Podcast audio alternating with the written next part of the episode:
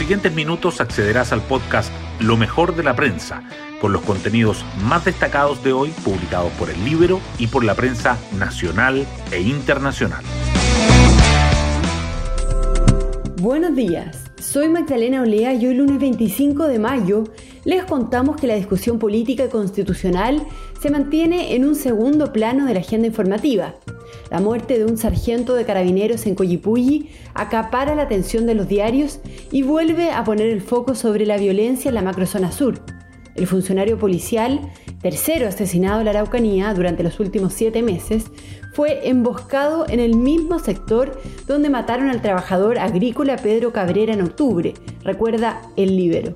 Mientras tanto, la pandemia de COVID-19 vuelve a ser motivo de preocupación y sociedades médicas cuestionan que el gobierno anuncie un pase de movilidad para vacunados en medio de una nueva alza de los contagios. Las portadas del día.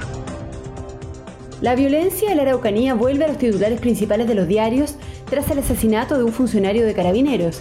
El Mercurio dice que el suceso ocurrió en medio de una escalada de cortes de rutas y agresiones a la policía. La tercera agrega que el sargento Francisco Benavides, de 42 años, falleció tras recibir disparos en la ruta de Coyipulli, y el Libero subraya que el funcionario fue emboscado en el mismo sector donde asesinaron a Pedro Cabrera.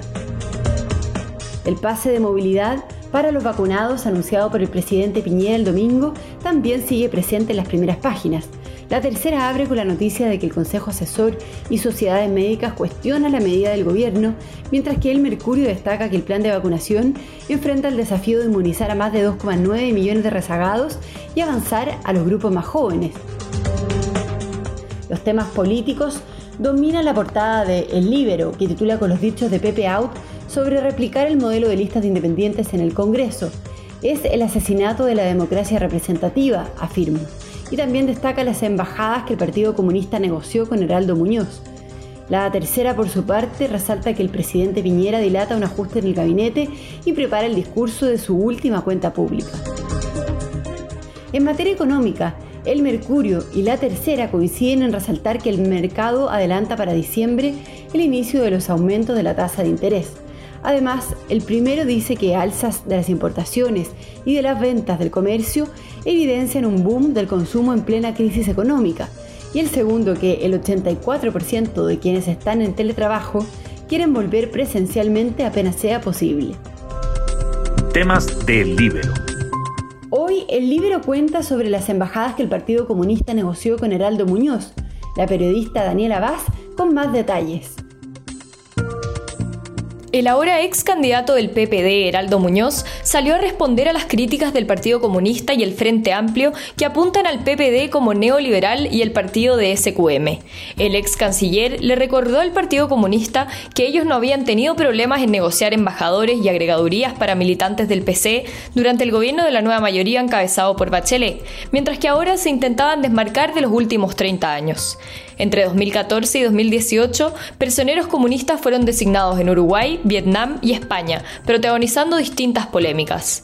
Distintos diplomáticos aseguran que estos cargos se usan muchas veces para pagar favores políticos y que el cuoteo es el que predomina a la hora de nominarlos, principalmente por parte del canciller, por lo que ahora Heraldo Muñoz los usó a su favor para responder. Pueden encontrar esta nota en www.eslibero.cl. Hoy destacamos de la prensa.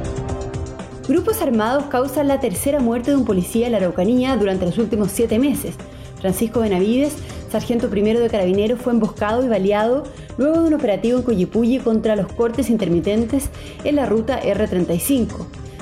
Su asesinato se suma a los del cabo Eugenio Naín en octubre de 2020 y el inspector de la PDI Luis Morales en enero de 2021. El presidente Piñera aseguró que el efectivo de 42 años, casado y con tres hijos, era otra víctima del terrorismo. El gobierno anunció anoche la detención de tres personas.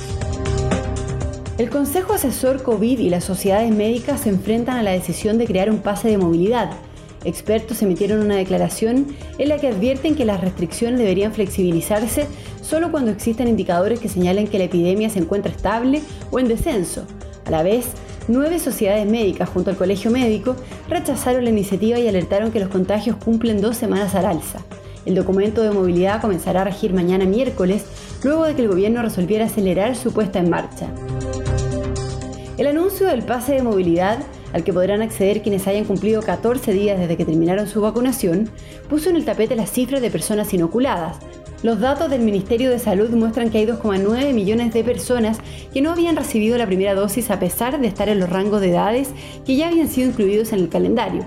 El segmento que tiene el número más alto de rezagados es el de 40 a 49 años. El presidente Piñera prepara el discurso de su última cuenta pública. El mandatario pidió ideas a su equipo más cercano y también a ex colaboradores como Benjamín Salas, quien se encuentra de manera temporal en el país. Los preparativos de su discurso, además, se han visto cruzados por la idea de hacer un ajuste en el gabinete, el que, según varias fuentes de gobierno, ha ido quedando en pausa. Y nos vamos con el postre del día. La Conmebol prefiere que Argentina sea sede única para la Copa América. Los representantes del organismo visitaron ayer estadios trasandinos donde se jugarían los duelos que iban a albergar Colombia. El pase de movilidad sería la carta de Chile para intentar quedarse con el torneo. Bueno, yo me despido, espero que tengan un muy buen día martes y nos volvemos a encontrar mañana en un nuevo podcast, Lo mejor de la prensa.